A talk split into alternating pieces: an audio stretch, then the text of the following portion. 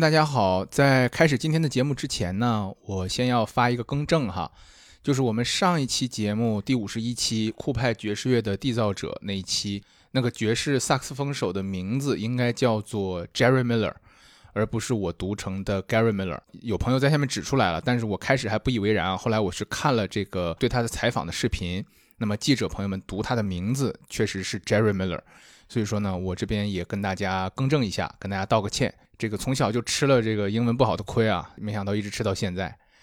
好，那我们开始今天的节目。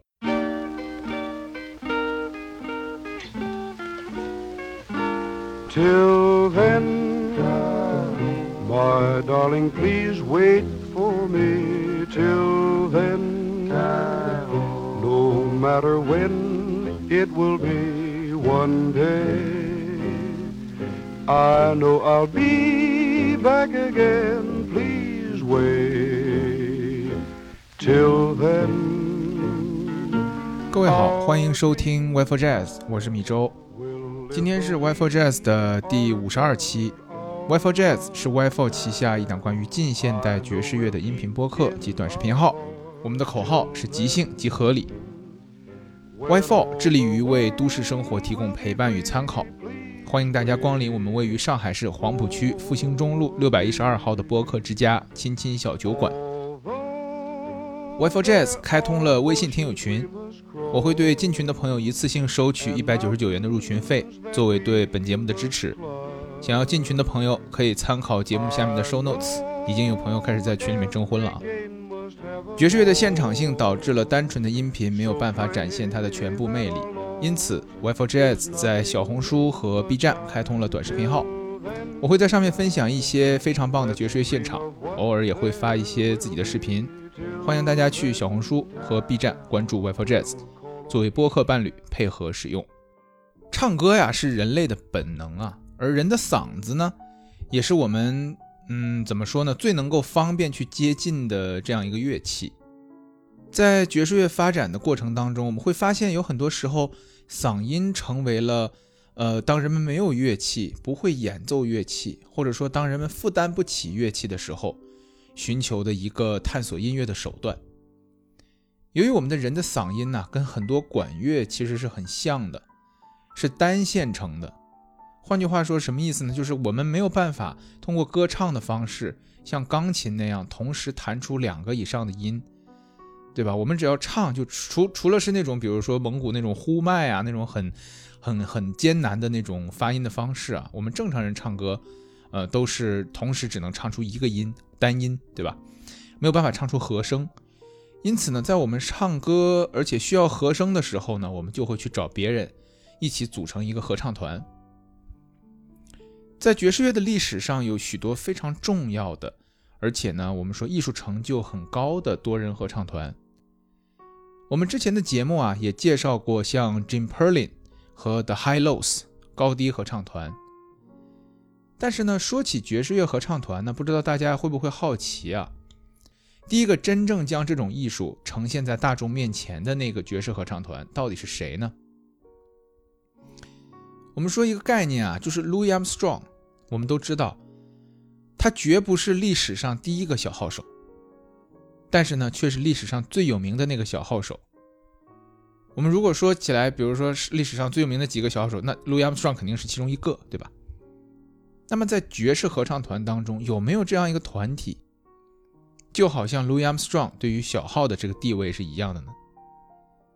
其实是有的，他就是今天我们想要聊的一组音乐家，名字叫做 Mills Brother，米尔斯兄弟。Mills Brother，呃，这支合唱团呢，你去看他们的历史啊，你就会发现，这个合唱团从始至终一直跟巧合两个字打交道。从他们的出道到成名，都是一系列的巧合造成的。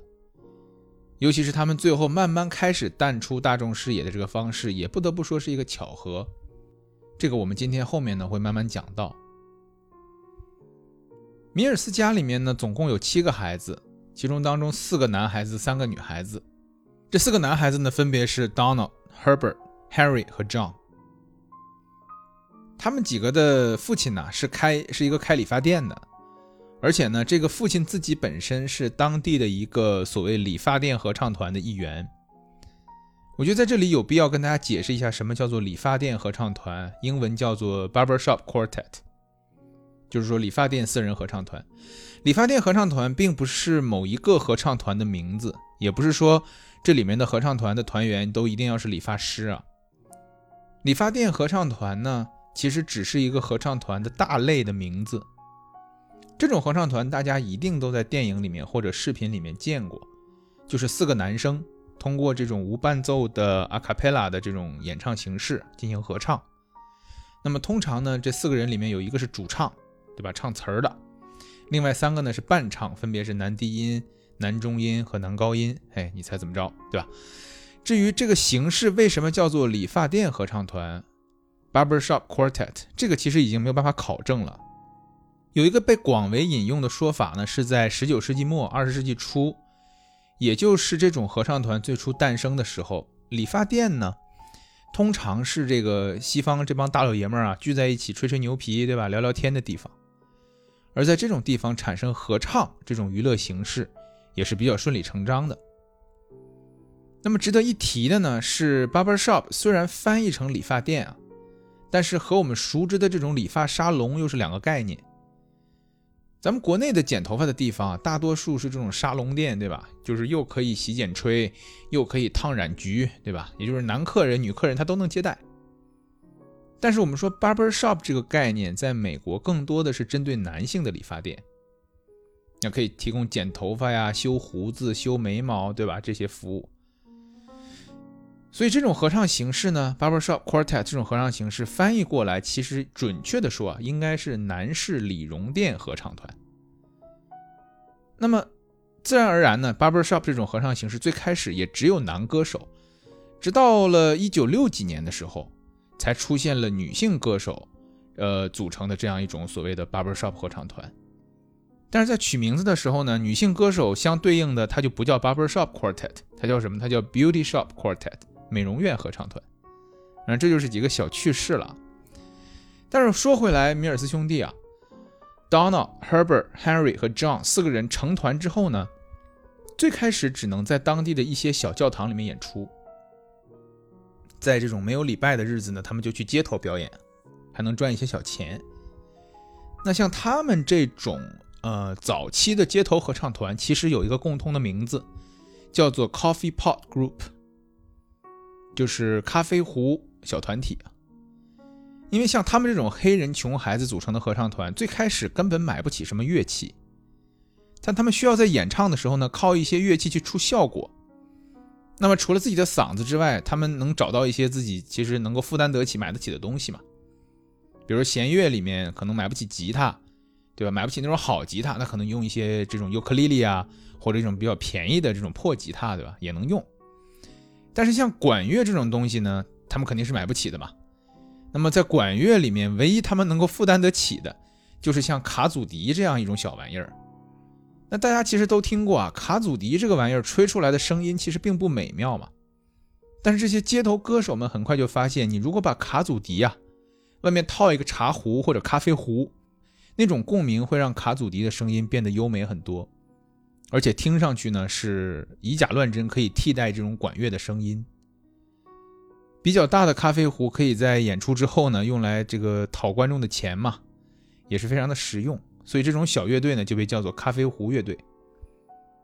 历史上很多有名的合唱团都是从咖啡壶乐队开始的，其中包括著名的 The Ink Spots。让米尔斯兄弟最出彩的一件事呢，就像我说的，是一个巧合啊。在这个街头唱了一段时间之后啊，他们去参加了当地的一个歌唱比赛。然而在上台之后呢，这个乐队里面负责卡祖笛的大哥 Henry 发现他把自己的卡祖笛弄丢了。那情急之下呢，Henry 就把手捂在嘴上，用自己的口技模仿小号的声音，而且模仿的非常像。当时不光观众被惊艳到了，连他自己乐队中的这帮兄弟也都被惊艳到了。大家都非常喜欢这个主意，然后就再也没有，他们就再也没有用过卡祖笛这个东西，而都转去学习口技，开始模仿，用嘴模仿乐队的这个管乐的声音。我觉得这可能是最开始的这个 B-box 的雏形嘛。我们来一起听一下一首曲子，就是他们在这个曲子里面去模仿这个管乐小号啊、长号，你能听到他们去模仿这个声音，基本可以以假乱真。这首曲子是《It Doesn't Mean a Thing》。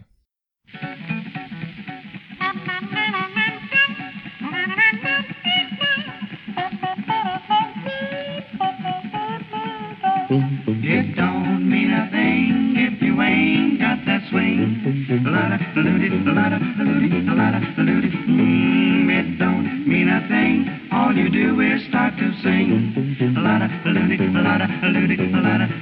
Mmm, makes no difference if it's sweet or hard. You've got that rhythm, give it everything you've got. Oh, it don't.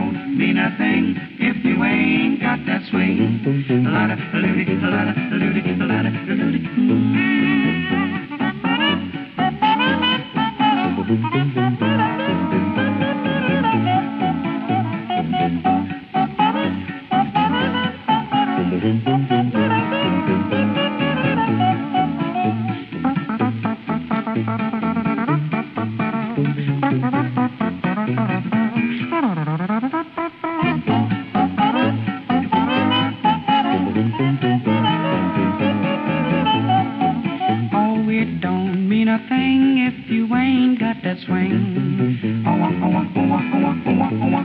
Oh, it don't mean a thing. All you do is start to sing. Oh, it makes no difference if it's sweet or hard. You've got that rhythm. Give it everything you've got. Oh, it don't mean a thing if you ain't got that swing.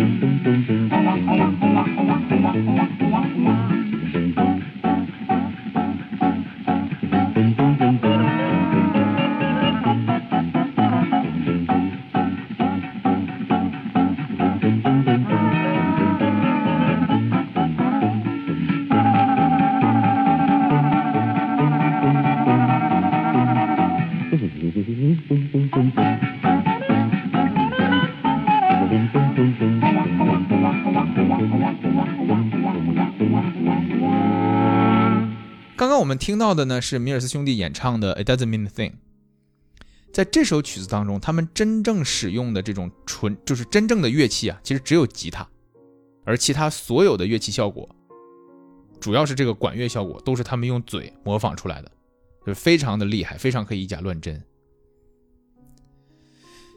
一九二八年呢，他们陪着当地的一个比他们更有名的合唱团去辛辛那提的一个电台，叫做 WLW 试音。那个乐团显然在当时啊比他们更有名气，所以他们去的目的呢，只是为了一个类似于这个助演的一个角色。但这里啊又有一个巧合，就是在电台试音的时候，那个在当时比他们更有名气的乐队没有被电台看上，但是他们却被看上了。在我们现在这个时代啊，众所周知，流量密码在哪里？在短视频嘛，对吧？我们打开抖音、打开快手、小红书，就可以看到许多人在推广自己。而其实，在米尔斯兄弟那个年代，一九二几年、三几年的时候，对于乐手来说，流量密码在哪里？在广播电台里面。由于收音机的普及呢，广播电台变成了娱乐明星，尤其是音乐明星触达大众最有效的方式。因此，那个时候可以说，谁掌控了广播电台，谁就一定能大红大紫。那在这个过程当中啊，在电台里面有一个人非常的重要，这个人就是电台的 DJ。DJ 对于乐手的推广啊，十分有话语权。而且历史上有很多这样的例子，比如说大名鼎鼎的美国电台 DJ Sid Torin，就被认为是在传播 Bebop 这种音乐形式上面发挥了巨大作用的人。那类似的，米尔斯兄弟在 WLW 的电台 DJ 引荐下呢，和 Duke Ellington 在这个 Duke Ellington 艾灵顿公爵去辛辛那提演出的时候，这个 DJ 呢就把米尔斯兄弟介绍给了艾灵顿公爵，并让他们呢跟他的大乐队一起演出。这个演出可以说是非常的成功，以至于在演出之后啊，艾灵顿公爵直接给 OK Record 的唱片公司的老板 Tommy Rockwell 打电话。在听到这个米尔斯兄弟的演唱之后呢，Tommy Rockwell 直接给米尔斯兄弟了一份合同，并邀请他们去纽约。米尔斯兄弟合唱团从此开始正式踏上了他们的成名之路。到了纽约之后呢，他们继续去电台试音，而且没有过多久啊，纽约的 CBS 广播电台就认可了他们，并且为他们单独开了一档节目。这是非洲裔美国人的乐团第一次在美国广播电台节目中占有一席之地，可以说是意义非凡了。在签约 CBS 广播电台不久呢，米尔斯兄弟就签约了 Brunswick 唱片公司，并且很快迎来了自己的第一次唱片录音。米尔斯兄弟的录音棚初体验就不得了，他们录制的第一张唱片包含了当时的一首大乐队的标准曲，叫做《Tiger Rag》。这张唱片啊，一经推出就登上了音乐排行榜的第一名，而且持续热卖，最后卖了一百万张。要知道，这可是一九三零年的一百万张唱片，那个年代的百万销量含金量啊，应该可比今天大多了。咱们来听一下这张专辑里面那首大红大紫的歌曲《Tiger Rag》。Hold that tiger, hold that tiger, hold that tiger, hold that tiger, hold that tiger, hold that tiger, hold that tiger. Where's that tiger? Where's that tiger? Here's that tiger. Where's that tiger? Here's that tiger. Where's that tiger? devotedly delightedly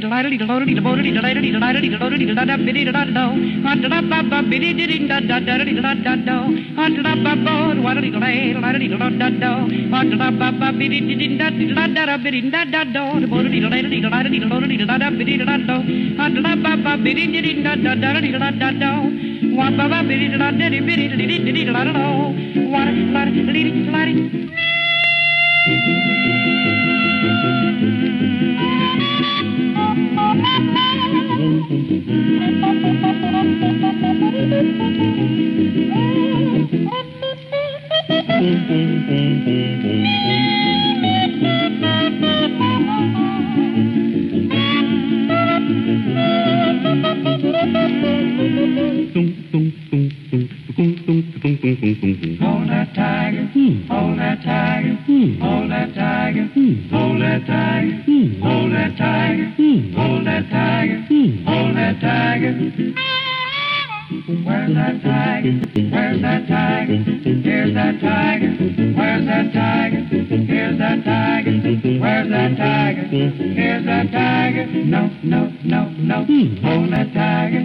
这首曲子里面，他们我们可以听出来啊，他们仍然没有放弃他们那个幽默的特点，而且除了吉他之外呢，也确实没有使用任何其他的乐器，一切全凭口技。一九三五年，他们离开了 Brunswick 唱片公司，跟迪卡唱片公司签约。事实上，他们跟 Brunswick 的所有唱片，以及包括跟迪卡早期的一些唱片的封面上，都写着：本乐团除了一把吉他之外，不运用任何乐器及其他物理设备。啊，那种感觉就好像纯天然的食品不使用添加剂一样。在音乐上大红大紫的米尔斯兄弟呢，还出演了电影。他们每一张唱片都是畅销榜的冠军，并且成为了第一个在英国王室面前表演的非洲裔美国乐团。这个乐队的一切看上去都是那么的对，似乎在正确的道路上做正确的事情，没有遇到任何阻力。然而就在这个时候，另一个巧合发生了，而这个巧合更多的可以说是一个意外，或者说是一个悲剧。一九三六年，四个人当中的大哥 John 不幸感染了肺结核，去世了。这个消息对于乐队来讲啊，无异于晴天霹雳啊，对他们的打击可想而知。然而就在这个时候，为了填补这个大哥的空缺，他们的父亲站了出来。父亲也叫张两个人是重名的。父亲张呢，顶替了他死去的大儿子，成为了乐队的男低音。前面我们提到这四个兄弟的父亲，这个老张啊，其实很早就跟别人一起玩这个理发店合唱嘛，并且是四个孩子的启蒙老师，所以他接下这个歌手的角色不成问题。但是有一个问题是，他并没有像这个大儿子小张那样会弹吉他，因此他们就叫了一个爵士吉他手 Bernard Edison 来为这个乐队弹吉他。这个时期的米尔斯兄弟呢，其实应该叫做米尔斯父子啊，其实有五个人。而这个 Bernard Edison 呢，也是乐队当中唯一一个不姓米尔斯的外人。但这当中不可思议的是，尽管经历了人员的变化，米尔斯兄弟的这个热度丝毫没有减退。而真正让他们的热度开始减退的，仍然是一个巧合。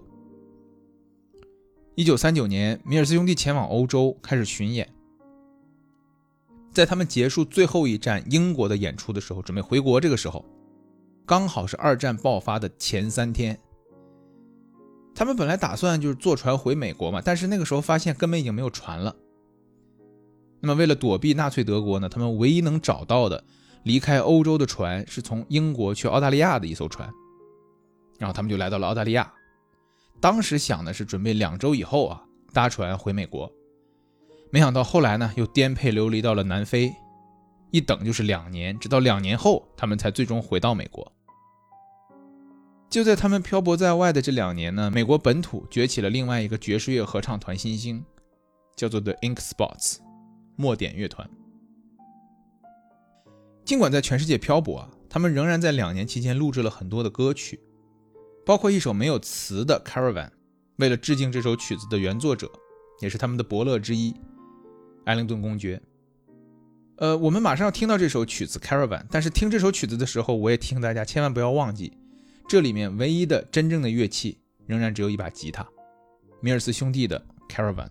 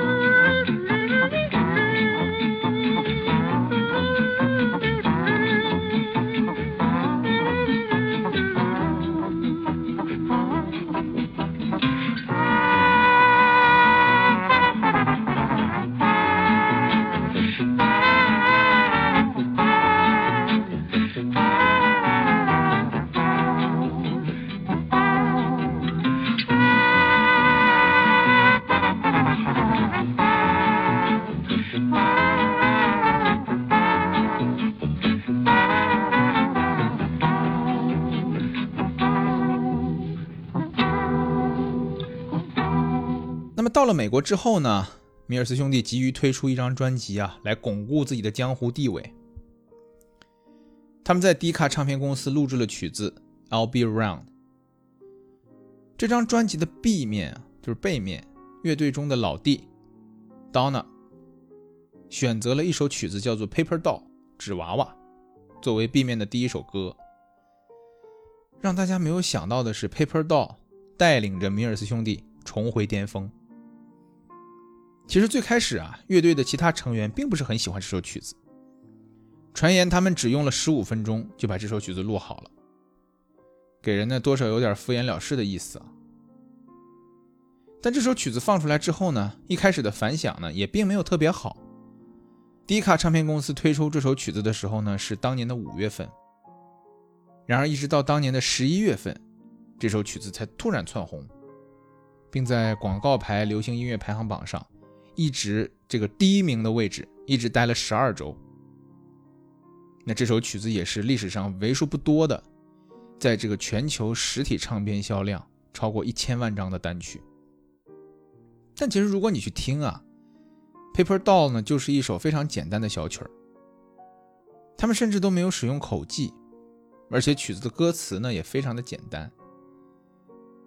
现在想来啊，可能是他们这首曲子那种让人非常安静的这种这种风格，和当时大家反战的情绪应该是碰到了一起的。我们一起来听一下《Paper Doll》纸娃娃。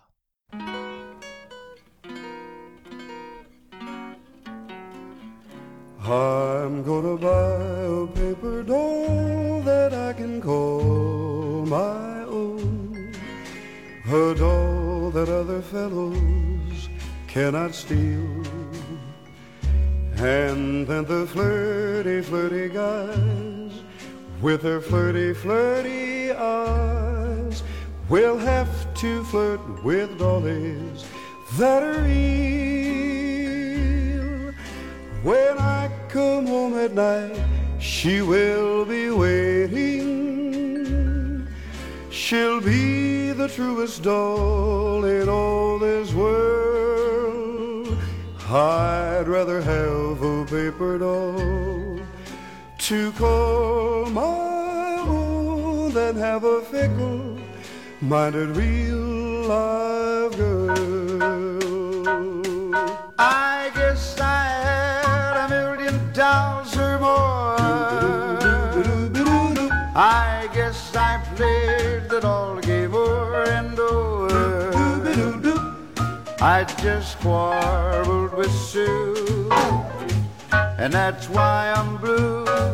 She's gone away and left me just like all dolls do. I'll tell you boys, it's tough to be alone, and it's tough to love a doll that's not your own. I'm through with all of them. I'll never fall again. Say,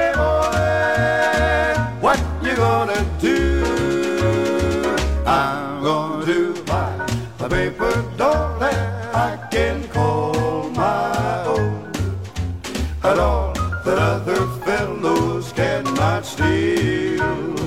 And then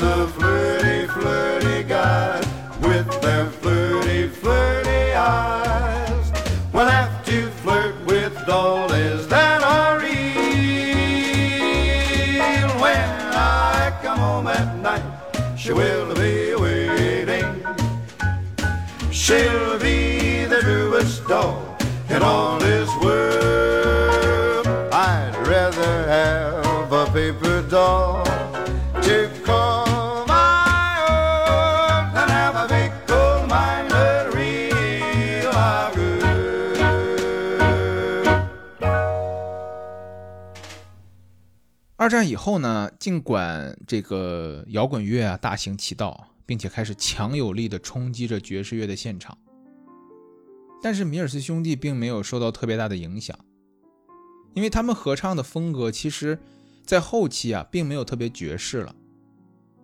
在摇滚乐开始兴盛的时候，他们的曲风也变得更加流行，偏这种流行乐的风格，从而呢在市场上保住了自己的地位。一九四七年，从一九四七年开始，他们在旧金山的费尔蒙酒店作为驻场合唱团，总共演出长达三十三年。在一九五二年，他们的单曲《Glow Worm》在流行乐排行榜上排名第二。来年推出的呢是一首叫做《If I Had My Way》这张专辑，又是一张百万销量的专辑，成为这个合唱团成团以来。第五张百万销量的专辑。一九五六年，乐队里面的爸爸老丈退休了，那米尔斯兄弟呢，从四个人变成了三个人。从这个时候开始啊，米尔斯兄弟从一个成功的故事开始，慢慢变成一个励志的感人故事。从1956年开始，米尔斯兄弟三人乐团一直演出，直到1982年，也就是差不多三十年左右了。那一年呢，乐队里面的主唱也是乐队里面话最多的那个 Henry 过世了。Henry 过世之前呢，他这个非常不幸啊，患上了糖尿病。糖尿病引起的并发症呢，导致他几乎成了一个盲人，连上舞台都需要他这个两个兄弟去搀扶他。然而他仍然坚持在舞台上面演出。一九八一年是米尔斯兄弟出道五十周年的纪念，他们在丹麦的哥本哈根举行了庆祝演唱会。在演出上面呢，Donna 跟观众说，并没有很多歌手和音乐家可以在舞台上面表演五十年。我们做到了，但是这一切都要感谢你们观众。在那场演出当中呢，米尔斯兄弟演唱了很多他们的经典曲目，其中就包括了下面这首非常优美、非常松弛的曲子《Don't Blame Me》。Ever since the lucky day I found you, I hug around you just like a boo. Falling head and heels in love, like a kid out My poor heart is in an awful state now, but it's too late now to call a halt. So if I become a nuisance, it's all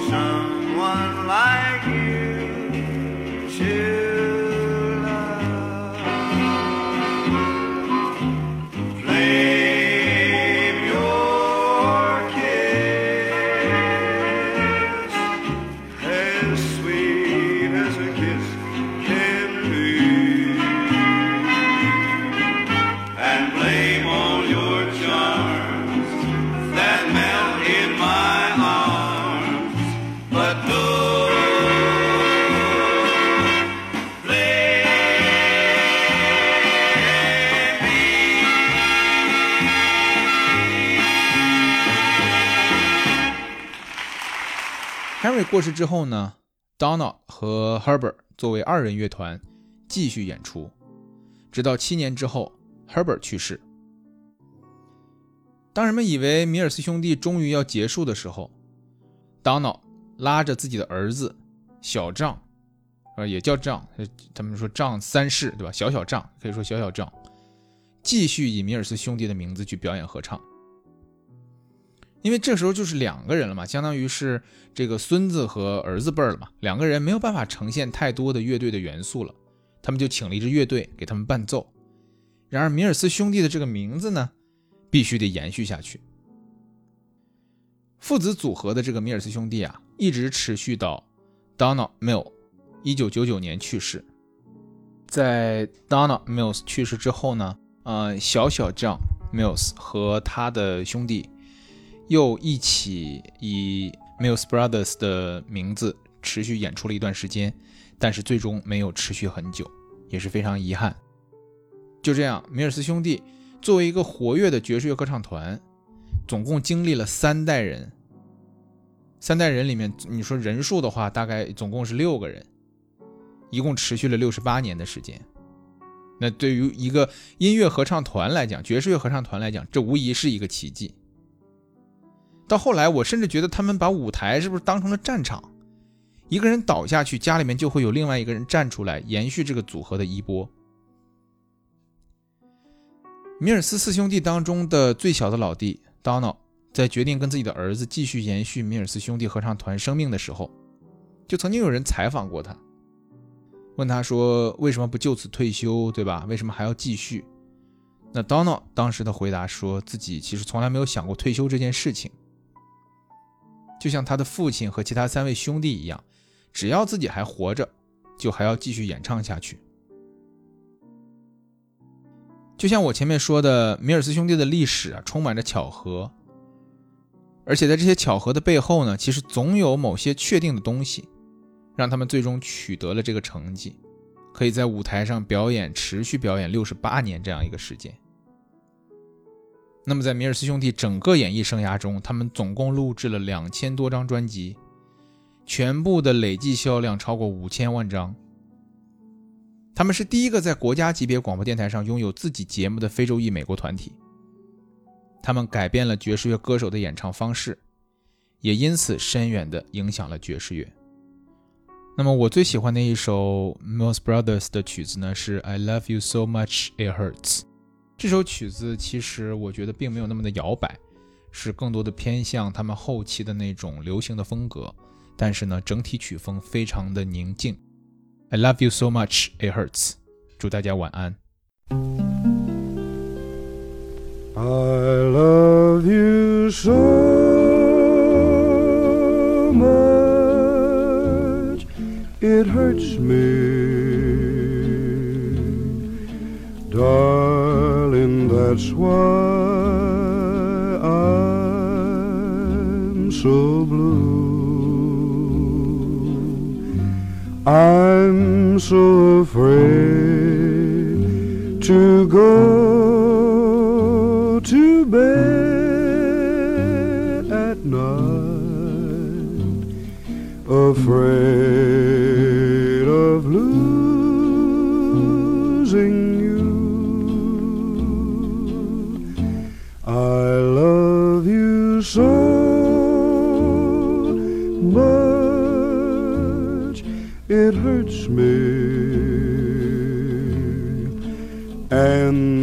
there's nothing I can do. I want to hold you, my dear, forever and ever. I love you so much, it hurts me